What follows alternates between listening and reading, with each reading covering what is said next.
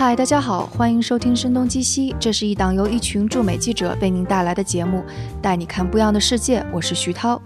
今天和我在一起的是音乐，Hello，音乐和大家打个招呼吧。Hello，徐涛你好，Hello，各位听众朋友们，大家好。嗯，之前节目中我们也有说到，音乐现在是在华盛顿做驻站记者，那现在也基本上是安顿下来了，然后现在是正式在跟白宫线的记者，对吧？嗯，那我我觉得可能上周和白宫关系密切的其实是对总统的弹劾案，那你有在跟这个新闻吗？呃，弹劾案，呃，我们当然会在跟在前方，应该是上周吧，他是在众议院是算是通过了。The nays are one ninety seven, Present is one. Article one is adopted. 然后现在呢是被呃佩洛西还在 hold 着这个整个的这个文案还没有交给参议院，呃，然后现在大统领已经是去度假去了，大统领，你就是说特朗，特朗特朗是吧？普已经度假去了，这个应该是日语的对总统的叫法吧？哦，还是我不知道，但是我记得好像是好像日语对总统叫法叫大统领，然后我觉得特别特别有趣。大统领，然后我我对我然后就私下开玩笑，就直接说大统领怎么样，大统领怎么样。嗯，这个名字的确是挺适合他的，大统领。对，我记得是在众议院呃投票这个弹劾法案的前一天，呃，应该是一个周日的下午吧，特朗普一天下午发了一百多条 Twitter，然后我记得后来还有媒体报道说那一个下午他是突破了自己的 Twitter 记录。然后那个下午，我本来是在跟朋友在外面，我们应该是在某一个博物馆里面，然后我的手机就一直在嗡嗡嗡嗡的响，然后我当时还想是出了什么事情吗？怎么样？然后每次打开都是大统领的 Twitter，一直到晚上我回到公寓里面开始洗碗，准备第二天就是的做的饭，然后规划下一周工作，还在那响。我当时觉得我的天呐，就真的是就是好好好亢奋的状态，真的是就很大统领的一种感觉。所以大统领说了些什么？大统领基本上都是在转，就是对他有利的，然后反对弹劾的一些言论。我我其实没有每一条都点开来看，但是他整个的就是在就是在说弹劾对他来说是一件多么多么这个中文叫怎么说猎巫行动的这么一件事情。是一种迫害哈。对对对，嗯。对，其实那个说要弹劾特朗普，我觉得其实从他自从当选了总统之后，这个呼声就没有断过。但是我看到的反而比较有意思的是，民主党派按理来说是反对特朗普的这样的一个党派，他是一直是还是比较抵制轻率的去弹劾的，所以这是为什么呢？嗯，我觉得我在前方看到很多报道，其实都是就是其实就像你说，大家都在聊的是这些呃这种民主党人的 dilemma，就是他们左右为难的情况。其实我觉得看起来确实很有意思，因为你像他们一方面是说是党派的整体上的这种意识形态，另一方面呢，他们其实是呃特别是有很多的这个民主党人的这些议员，其实是在支持特朗普的州或者这个地区来做议员，那他们的选民同时又是支持特朗普的，所以他们夹在中间就会两难。呃，比如说，如果我支持弹劾的话，那我可能会失去我所在的这个地方的选民对我的支持，那明年我可能选不上了。但如果我不支持弹劾的话呢，那我在党内可能也会很难再混下去，所以会有这么一种两难的境地。所以特别是很有很多可能呃，并不是一些很老练的政客，呃，这次被选上来当议员，其实都是在面临这样一种两难的选择。所以我觉得其实也是一个挺美国现在的一个缩影，因为我们一直说特朗普的上任其实伴随着的是美国社会的这样一种撕裂和对立。但是从然后从弹劾这件事情来看，它一方面是有两个党派之间的对立，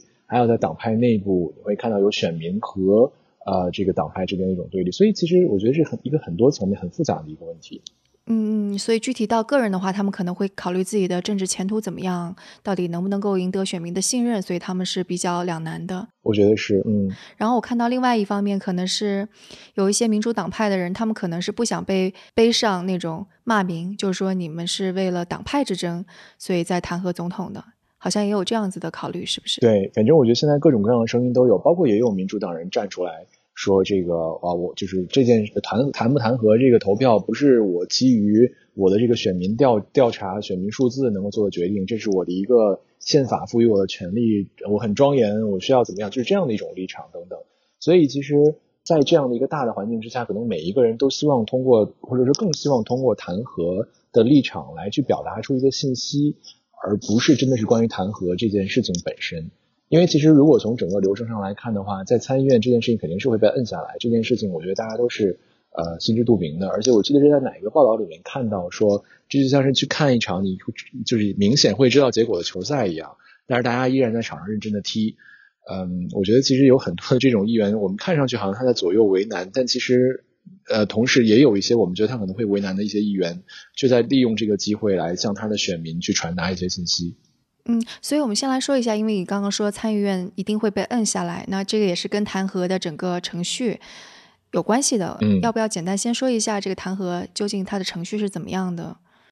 弹劾的程序现在是，首先是从呃众议院开始，众议院发起，然后从众议院的应该是叫司法委员会吧，呃，先去投票，然后投票过了之后到全会投票。然后众议院的全会过了之后呢，这个案子就可以递交到参议院。你说过了就是一半的人支持弹劾的话，它就算是过了。众议院是那个 super majority 还是是一半来着？一半，一半应该是一半。一半是吧？OK，众议院是一半，然后到了到了参议院之后，它是需要他们叫绝对多数，也就是说要有三分之二以上的议员支持，他才会真正的通呃才会真正的就是实施这个结果。但是从现在的情况来看呢，因为参议院还是由共和党人。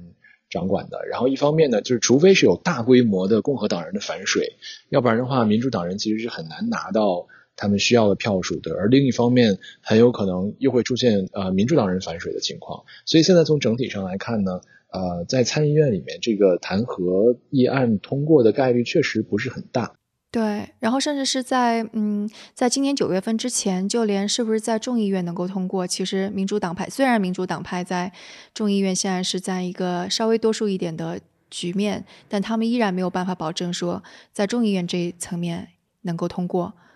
对，所以我觉得这个可能也是另一点，就是为什么弹劾，首先弹劾这个这个这个这个议案到今年很后来才开始启动，另外一点也是会让很多的议员左右为难。因为我记得在当时弹劾真的还没有开始的时候，就有美国媒电视媒体在做电视辩论讨论这个问题，就是说一旦开启了弹劾的话，就没有人会知道一切会去向何方。可能整个不光是总统本身，那可能每一个议员他未来的政治前途都会进入到一个未知的领域当中。所以它是一个有点类似于一个潘多拉魔盒的一种感觉，或者未必是魔盒了，就是一个一个一个真的是未知的旅程的开一个开始。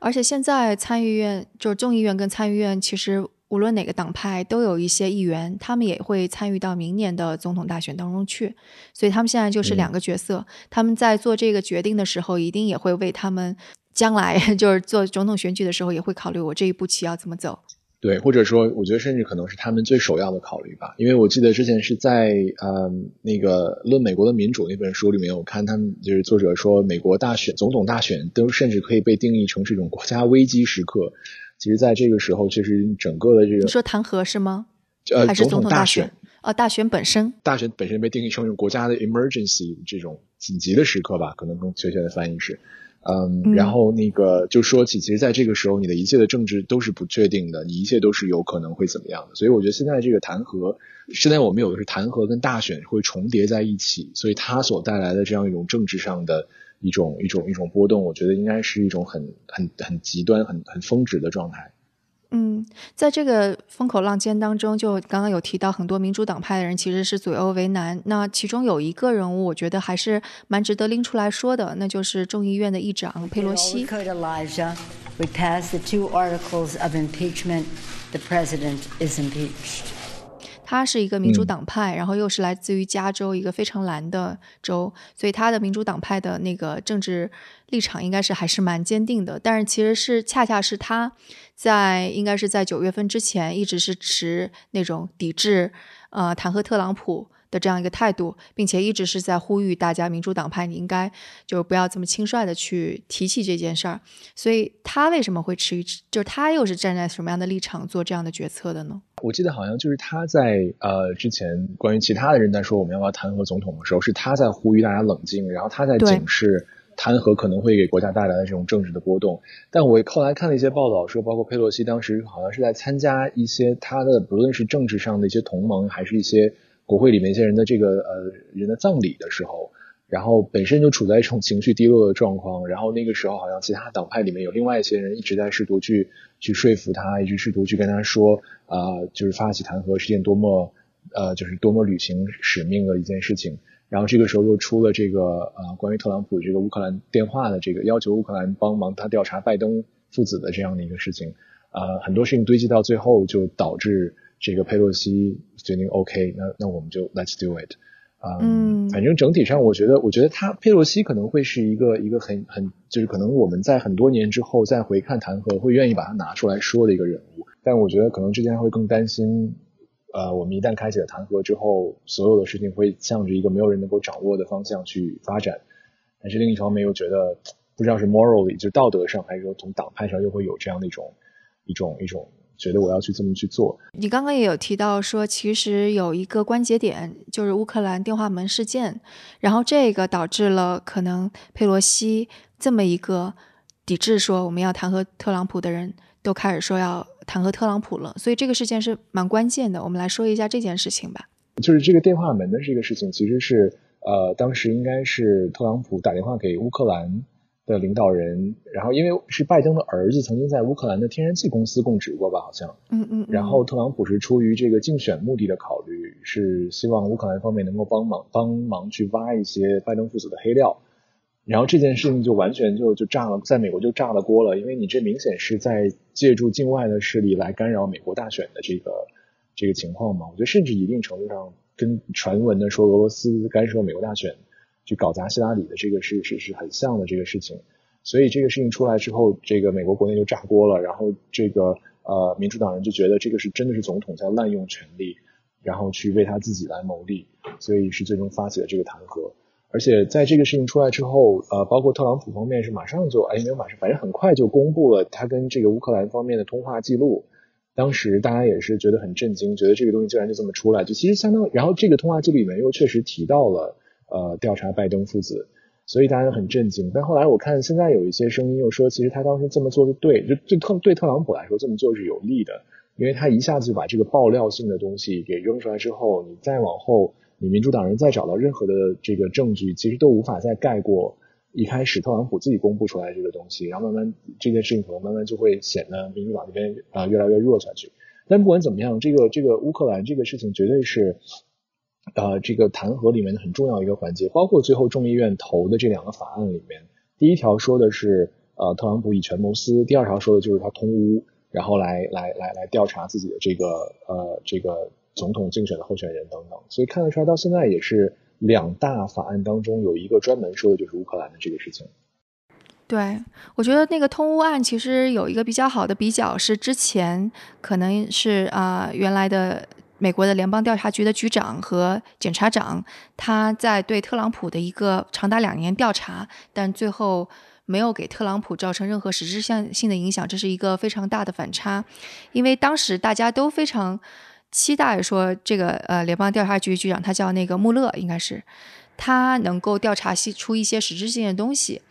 但到最后他的结论是不能够证明总统有罪，但是也不能够证明总统无罪。其实他就是来了这么一句，但是当时其实大家都还是蛮失望的，特别是反特朗普的人，包括民主党派。所以对于他们而言，他们其实是也算是有一个前车之鉴，就如果你没有确凿证据的话。在这种弹劾非常渺茫的情况下，你依然要去提起这个弹劾，其实是杀敌八百自伤一千的那种感觉。而且你也看到，特朗普其实在当时的这个舆论当中，他非常能够引导舆论，他是把自己塑造成为了一个受害者。他会说：“你看，你们就是在给我强加一些罪名，最后调查出来什么都没有。”所以当时特朗普反而加强了他支持者。对他的支持，所以这可能是一个对照，这也是为什么可能我们刚刚有说佩洛西或者其他的民主党派在这个事情上会抱有这么谨慎的态度，这也是其中的一个原因之一吧。我觉得还有一点就可能是，就是像你说的，像上次通呃通俄门到最后其实是对通俄门，嗯，对这个特朗普确实是反过来利用这件事情来打压他的对手，然后这次弹劾的这个事情呢。因为这个参议院里面的这个力量的呃悬殊，或者参议院这个结果的确定性实在是很大，呃，所以可能从一开始发起弹劾的时候，呃，这些民主党人也会想到会不会再有，比如说最后呃参议院把它否定的时候，又被特朗普拿来去攻击他们。There's no crime. There's no crime. Right? There's no crime. I'm the first person that ever get impeached, and there's no crime. I like I feel guilty. You know what they call it? Impeachment light. It's impeachment light. 所以可能也是因为这样的原因，所以现在佩洛西还把这个案子摁在自己的手上，嗯嗯，还没有还没有交到参议院。啊，那佩洛西的意思是说，我需要知道参议院呃会以公平公正的方式来处理这样的一个案子。但是我今天是听说，是不是说佩洛西可以把这个案子一直摁到明年年底，还是甚至摁到？但为什么要摁到年底呢？年底不就总统大选都结束了吗？对对对，可能是他就是说希望在这个特朗普总统大选之前，不要让参议院宣布特朗普无罪，就等于说让他是属于这种代罪竞选的这么一种感觉。其实虽然佩洛西本人自己一直说，呃，这个弹劾跟这个党派纷争跟政治无关，怎么怎么样的，但是这个事情不可避免的被解读为是。对明年特朗普的这个大选的选情会产生什么样的影响？甚至包括对任何每一个参与到这件事情当中的议员的选情会产生什么影响？嗯，对，所以这个事情就是在众议院通过投票之后，你会看到民主党派或者佩洛西这边是把这事儿摁下来的，但反而是特朗普跟共和党派是非常着急的想要开始审判。其实也是跟他们对审判的预期是有关系的。而且的确挺危险的，就是我觉得是的。对，而且我觉得就是一旦说参议院，即使他只是说的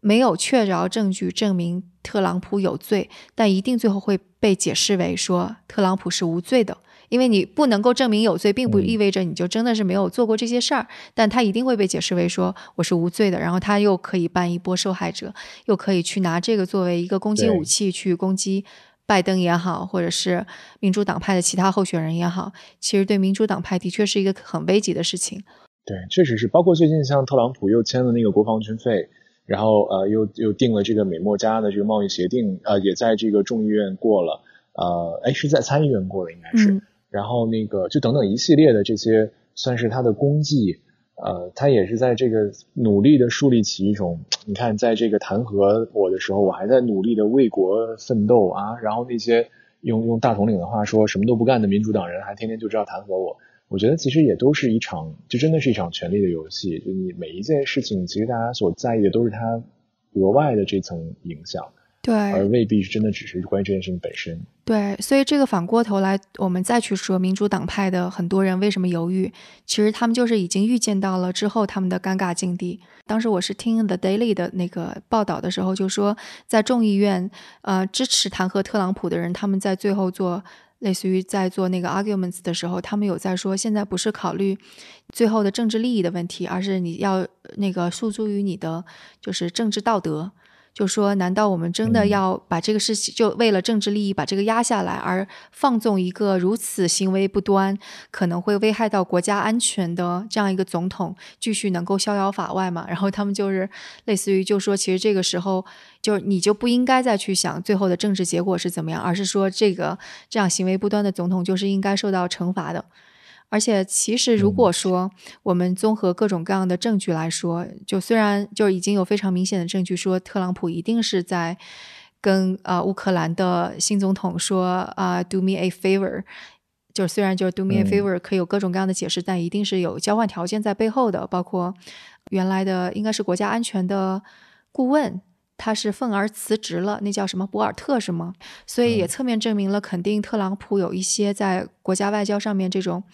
当做儿戏去交换利益的这样的举动，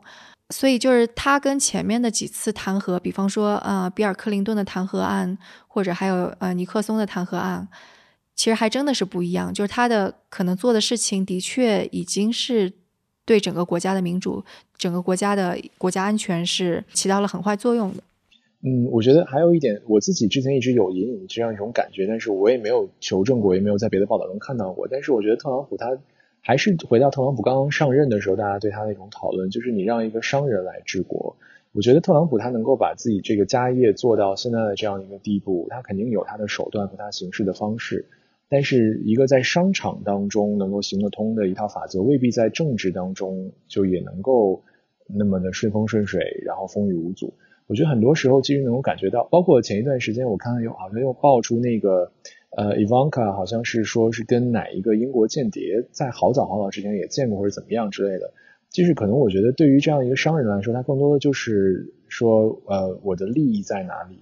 以及我怎么样能够给我带来最大的利益。我觉得这点应该是特朗普作为一个商人出身的总统，根植于他的这样的一种行事风格当中。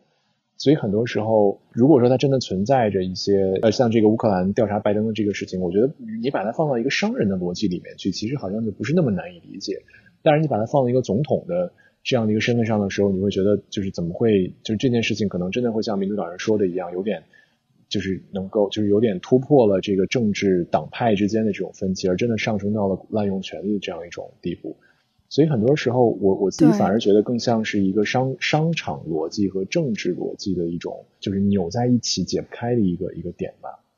对，而且其实美国媒体对特朗普的一个非常大的批评，也在于他的商人身份一直没有跟总统身份给切割开来。就比方说，他完全没有把他的地产的生意完全交割出去，然后啊，在国会或者是其他的政府部门要求他公开他的税务情况的时候。他是拒绝了，所以他从来都没有把自己的商人身份给摘干净，而他从来都不屑于，就虽然我们也知道，呃，美国的那个总统，呃，有很长的历史，肯定会跟那个就是大的财团啊这种商业利益交结，就是纠结在一起，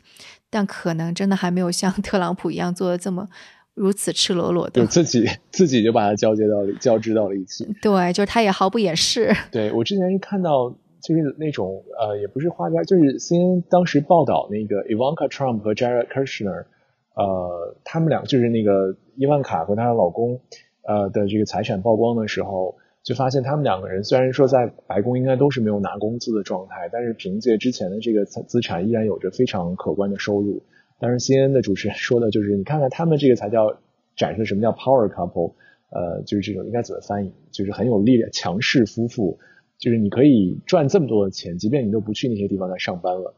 然后应该是什么时候伊万卡自己出来回应关于就是对他们家财富的这个质疑的时候，就说啊，有很多总统是在卸任之后呃才开始积累他们的财富，我们家只是在上任总统之前就完成了这个过程而已。我当时听到这话，我就觉得就还挺就是说不出来哪儿不对的感觉，但是你能感觉得到这个真的是。就是关于总统的财富这一点，或者关于特朗普的财富和他的总统的权利这一点的这个关注，确实是到现在为止都没有没有没有完全的淡化。而且我觉得共和党派现在在特朗普的这个问题上，因为我记得在特朗普当选之前，其实共和党派也是非常的就无可奈何，就他们也会出现很多不支持特朗普的声音。但一旦完成了特朗普当选之后，反而共和党派。异常的团结，嗯，就比方说像这一次那个投票，民主党派可能还犹犹豫豫的，有一些还投了反对票，但是共和党派是无一例外的都投了，就是支持特站站在了特朗普的这一边儿。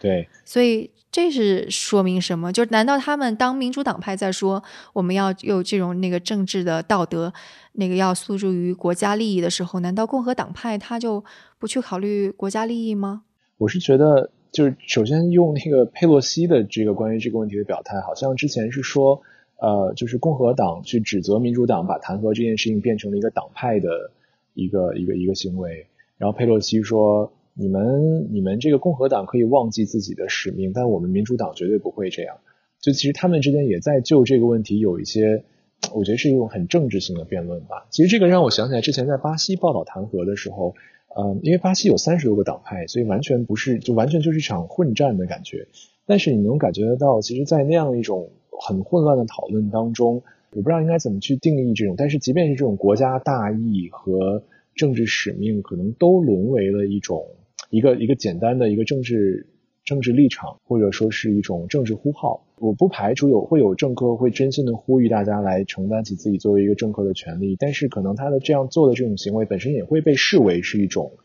一种传递信息，呃，甚至往大了说一种作秀。我记得是《黑镜》呃很早的时候有一集讲的是有一个人在就是他们在一个环境里面可以骑自行车挣工分，然后然后去参加选秀节目。然后后来这个人为了突破这个系统，就是上了选秀节目之后准备自杀，呼吁大家就是觉醒，不要再信信奉这样一套机制。结果他的这个自杀的行为也被视为是一种选秀的一种表达。然后他就因为自杀这个行为积累了财富，然后过上了幸福的生，过上了财富很富有的生活。我觉得可能在这样的一种政治辩论当中，或者在国会这样一个一个一个政治辩论的中心，确实你很难去说他所呼吁的这样的一种承担起政治责任。到底是什么样的一种政治责任？而且可能每一个议员，他因为党派的不同、出身的不同、地区的不同，他对政治责任的理解本身也不一样。可能有的共和党人就是觉得你们民主党人弹劾总统就是一场一场一场这个猎巫行为，一场政治迫害。那我实行我自己的政治追求和政治使命，我就是要阻挡住你等等。所以这个都是都是难有定论的东西。对，我觉得这个恰恰是就是很多人就是非常生气，特朗普一个是特朗普政政府下面就是他不不断的把这个政治变成了一个 drama show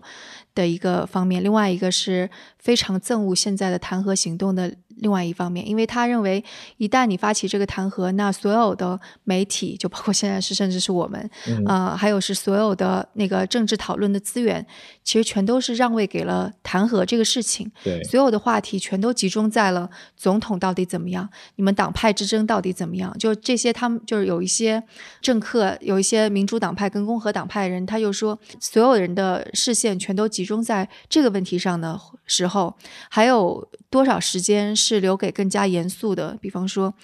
美国的医疗改革怎么办？美国的教育制度接下来怎么改革？就这些更加重大的问题，甚至是呃。跟其他国家的关系怎么样？然后说，甚至是经历了这一轮的 drama 之后，也许等到到明年进行总统选举辩论的时候，大家都会觉得，哎呀，其他这些辩论好淡而无味啊，还不如看特朗普的弹劾 drama 来的有意思。所以，这个可能就跟你说的一样，就是当他已经把它变成了一个政治秀的时候，无论你做出什么样的努力，它都会被曲解为成为政治秀的一部分。然后，这恰恰是争夺了很多的公共关注资源。对，确实是这样。我觉得特朗普他其实从上任，呃，从竞选之初，他其实就是靠这样一种热点话题来不断的去去给自己吸引这种曝光。我觉得就可能又要每次我们聊都会聊到现在的这种媒体业态。我觉得其实确实从这个政治里面能看得出来，现在的这样一种媒体业态，嗯，对于所有的这些政客来说，所提供的这种平台确实是很难被忽略的。就是你的争议性越大，你所获得的媒体资源就会越多。反过来对你的关注就会越多。那我觉得特朗普也好，这次弹劾这个事情也好，之所以我觉得像这个民主党人要如此小心的来操作他，我觉得一开始我觉得应该也会想到这一层，就我们会不会反过来又给特朗普去争夺了大量的曝光资源，反过来去推动他二零二零年的这个竞选。我觉得从现在的这个民调来看，其实是有这个可能的，因为你弹劾成到现在沸沸扬扬成这个样子了，但是特朗普的这个民调没有什么特别明显的变化。而同时，你其他这个党派的这些候选人们也都没有哪个人说是，就是一定能够撼动这个大统领的这个江山等等。所以，确实，我觉得可能像你说的，它就是一场政治秀。那在这个政治秀当中，可能每个人都在表达自己想表达的信息，而关于这个事情本身怎么样，我觉得可能并不是最，或者并不是每个人最首先考虑的一点。嗯，所以我看美国的媒体会把很多的希望放在佩洛西这个。这这个女性身上，因为就像你刚刚说的，佩洛西正在试图延缓参议院对呃这个这个案件的裁决。我而且我觉得佩洛西其实她从呃总统上任到现在，一直表现的是比较理性的一种。就比方他说，民主党派你不要这么着急去弹劾。我觉得他表现的都比较理性，而且我还看到了《纽约时报》的一个报道，是说佩洛西其实是少有的能够让特朗普有点害怕又有一点肃然起敬的这样的一个形象。说特朗普很喜欢给人起绰号嘛，如果男性就会说啊，你是个那个就是就会爱哭鬼啊；如果是女性就会抨击你又丑啊，然后是 crooked 那个 Hillary 之类的，就也抨击希拉里，抨击其他女性又老又丑，但唯独对。佩洛西他其实是没有，呃，这样子去人身攻击的，而且佩洛西通常就是那个《纽约时报》是这么说说，通常佩洛西在跟特朗普进行会议的时候，佩洛西会非常毫不犹豫的打断特朗普的胡言乱语，而且特朗普拿那个佩洛西。根本就没办法，就比方说他那个有时候特朗普胡言乱语了，佩洛西就轻而易举的说：“哎呀，那个特朗普又在像小孩一样撒泼了。”有时候是说我是一个三个小孩的妈妈，什么九个那个九九个小孩的祖母，我已经看惯了这样子的撒泼打混。就他轻而易举的就化解了特朗普的很多胡言乱语。我觉得就是如果是《纽约时报》在。花这么大篇幅去说佩洛西的话，起码也是说美国这些左派其实是很很把一些责任寄希望于佩洛西身上的，因为的确也只有他可能可以起到一些阻碍作用吧。嗯，我觉得其实不论《纽约时报》怎么报，或者实际的那个特朗普是不是真的会给他起外号，但我们从现在所有的公共的这些呃报道里面能够看得出来，佩洛西确实是一个很拿得住的一个人。呃，他非常的稳，是，然后呃，非常的，我知道英语那个很 composed 的那种感觉，我不知道中文应该怎么去称呼它，就是他永远都很 hold 得住吗？就很 hold 得住的感觉，然后这个形象上也是一丝不苟的，非常的端庄，又很有派头，然后整等等一切都是这样。我觉得确实是，但是就又回到，如果说我们就是沿着刚才我们那个可能稍微有点阴暗的这个论调来说的话，那这个会不会也是佩洛西他自己在弹劾这件事情当中去试图去去留下一些什么？嗯，因为我觉得其实像他自己，你是说作为个人秀的这个层面上去说，是吗？可能倒未必是一场个人秀，但是我觉得佩洛西他如今作为一个政客，他是自己是否也会寻求去留下一些政治遗产？嗯，那这样的一个对，那在这样的一个时候，他去发起这样一个明知道这个弹劾最后肯定是会被参议院摁下来，明知道这个弹劾会让大量的这个呃民主党的这个议员左右为难，然后明知道这个弹劾发起之后，你你你很很有可能会给特朗普挣来大量的这个媒体关注，呃，以及他通过的概率小之又小，但他依然会来做这件事情。Those in favor say aye. Those opposed, nay. The eyes have 当然，从他的观点上来说，他也有可能是真的在这么想，就是他觉得这是一件我需要做的事情，这无关我的党派，无关我的身份，这是我作为这个国家的 public server，公共算是公务员这种感觉吧，我需要这么做。嗯，但是我觉得同样可以被解读有有很多方式来解读。但是我印象比较深的是，之前有一次在白宫记者会上，有一个人问那个佩洛西说：“你恨特朗普吗？”然后佩洛西当时很生气的，就他本来已经准备走了，然后很生气的在台下，嗯，开始说我很讨厌你的这个用词，我不恨任何人，然后又直接又走回到麦克风旁边，又说说我还会为呃总统的家人祈祷，会为总统祈祷什么什么怎么样。就是很很很亢奋的一种很激烈的一个回应，其实很少会看到佩洛西用这么激烈的言辞来回应。的确，这是一个他需要承担的角色，因为美国的确是，如果是那个媒体上反复都在说美国在分裂，然后仇恨正在使得左派、右派以及少数族裔跟那个主流白人在分裂，我觉得他的确是非常好的 timing 去展现了一种他所想要。坚持的跟特朗普不一样的东西。对，我觉得即便说有可能说他自己会想要留下一些政治遗产，但我如果说让我个人来说，我可能更倾向于相信他其实是在做一些他认为对的事情。因为其实刚才我们也说，一开始佩洛西并不是很支持去弹劾，他自己一开始是很很搂着的。我觉得如果说他做这些事情是出于自己的政治野心的话，我觉得他可能会有之前的那样一种搂着的状态。嗯，然后其次呢，也是我看佩洛西之前是在什么时候也是说过一次，说没有人来到国会是为了弹劾总统的，但是总统让我们就是没有别的选择，所以我觉得从这一切的这种公众表态上来看，我觉得可能即便是作为一个政客吧，我觉得他就是如果说他真的有政治野心，然后就想要美化政治野心的话，我觉得可能不会这么不就一点点都不露出他的那些那些那些想法来。嗯，我觉得基本上。应该是没有，因为无论是媒体还是他的政治对手，其实都没有这么去指责他。对，就说明这方面他是无可指摘的。确实是，所以我觉得从这个角度上来说，他应该确实是可能他也是在坚持他自己认同的这样的一种政治价值。不过，我觉得这也的确是他需要展现出非常厉害的政治智慧的一个一个方面，因为其实他其实挺为难的，因为他。弹劾了是非常糟糕的局面，不弹劾也是糟糕的局面。那他现在，我觉得他的策略其实也许可能后人看来还是挺妙的。也许就是他的确是弹劾了，这个是符合他符合他应该做的事情，嗯，政治道德上应该做的事情。同时，他让众议院通，就有点像是强行通过了弹劾。那这个其实是对特朗普的一个打击，但同时他又。把这个压下来，推迟了，那他可能是可以像我们刚刚分析的，尽量少的分散，就是更多的公共，就是对分散更多的对特朗普的关注，而去关注其他更加重要的事情。对，所以我想，也许他在这个过程当中是他在非常微妙的展现他政治智慧的一种行行动吧。确实是，我觉得之前像巴西的弹劾之后，人们讨论的最多的一点。就是关于你这个国家弹劾一个总统之后，你会为未来几年去撕开一个什么样的口子？能从巴西来看，就是把一个总统弹劾掉了之后，你的这个政治稳定性在很长一段时间之内你都很难恢复的回来。那我觉得对佩洛西来说，如果他坚持的就是我希望弹劾特朗普，但是我不想要给国家带来太大的政治上的动荡的话，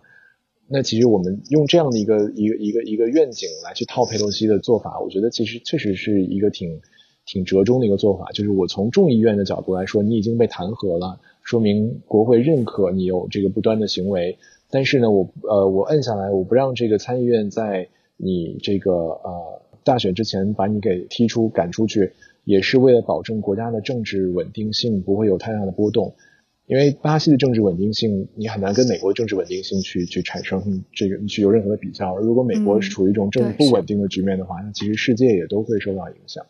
所以我觉得确实他的这个拿捏，其实可以往一些很很很大意的角度去解读。当然，可能还有一些更微妙的东西。就十二月份《大象月刊》的一篇报道，其实是非常微妙的。展现了说，其实现在民呃共和党派是处于一种非常着急的状况，因为他那篇文章分析是美国的就人口人口的构成 demographic 的方面是非常不利于共和党的，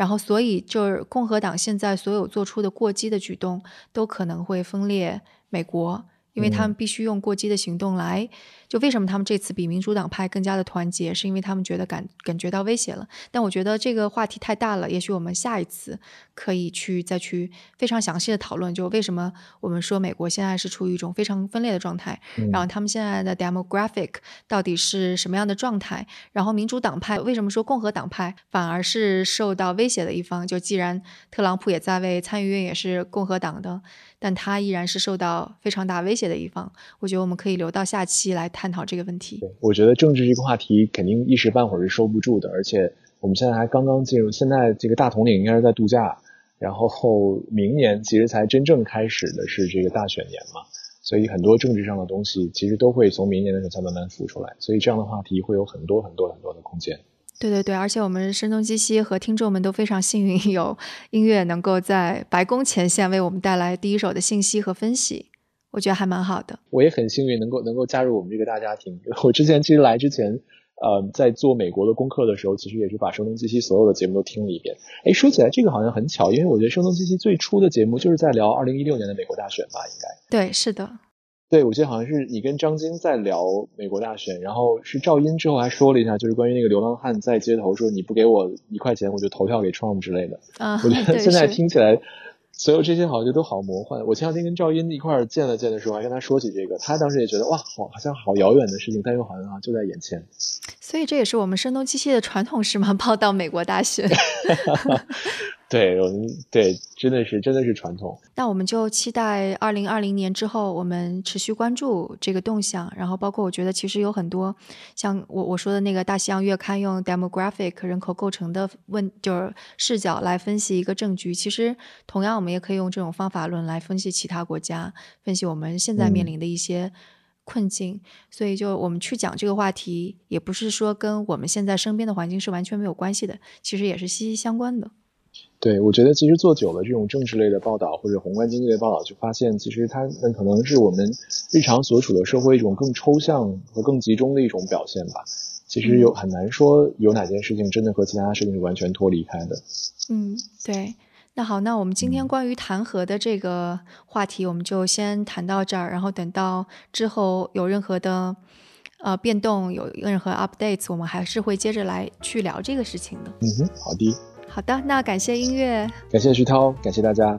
那除了持续跟踪总统大选，我们在二零二零年一月六号也会上线一档新的节目，叫做《反潮流俱乐部》。这档节目是和时尚消费潮流有关，但我们是要去揭示这些现象背后更多的东西，例如背后的人、故事、商业内幕等等。这档节目也会充满反思，对那些盲从、煽动毫不留情，其中也会有很多毒舌吐槽的瞬间，所以也请大家关注我们。那在最后也请大家不要走开，因为我们会有反潮流俱乐部的 trailer 预告放出，大家依然是可以通过 etw 到 fm 来找到各种信息。我们下次节目再见。潮流，它如同潮水，潮起潮落，永不停歇。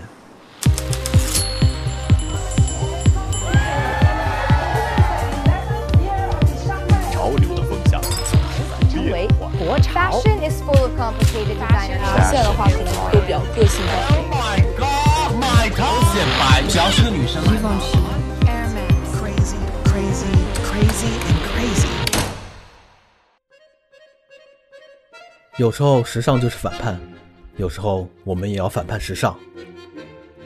这几个月来，我们的主播东奔西走。在全球各地采访了很多从事时尚行业的人群。就是 A 上 Rocky，他来的时候站上去那个玻璃上面，最后这个玻璃就破掉塌了。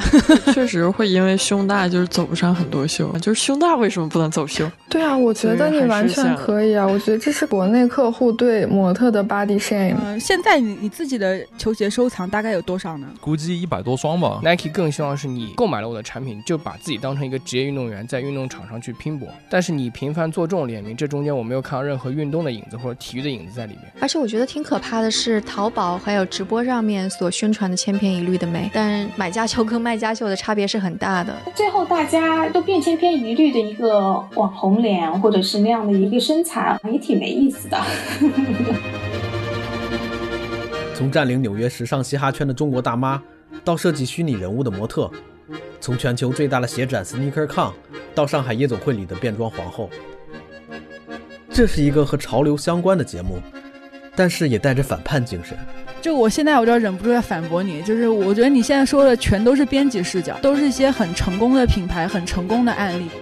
哪怕是进博会这样的大展会，其实它形式没有一个新意和变化。SneakerCon 如果不解决这个问题，我觉得长久的话也不会是一个很好的办法。可以搞笑，可以毒舌，可以吊儿郎当。但是不能平庸，不能没有观点。另外，我们每期都会有一个和节目相关的态度，希望能让你有所收获。你现在收听的是由生动活泼制作的反潮流俱乐部，我是迪卡布里辛。二零二零年一月，反潮流俱乐部即将上线，你可以在苹果的 Podcast、Spotify、网易云。和所有的泛用型播客平台上收听。那如果你好奇这个时代的潮流，不妨和我们一起来听一听这些潮流背后的暗流汹涌。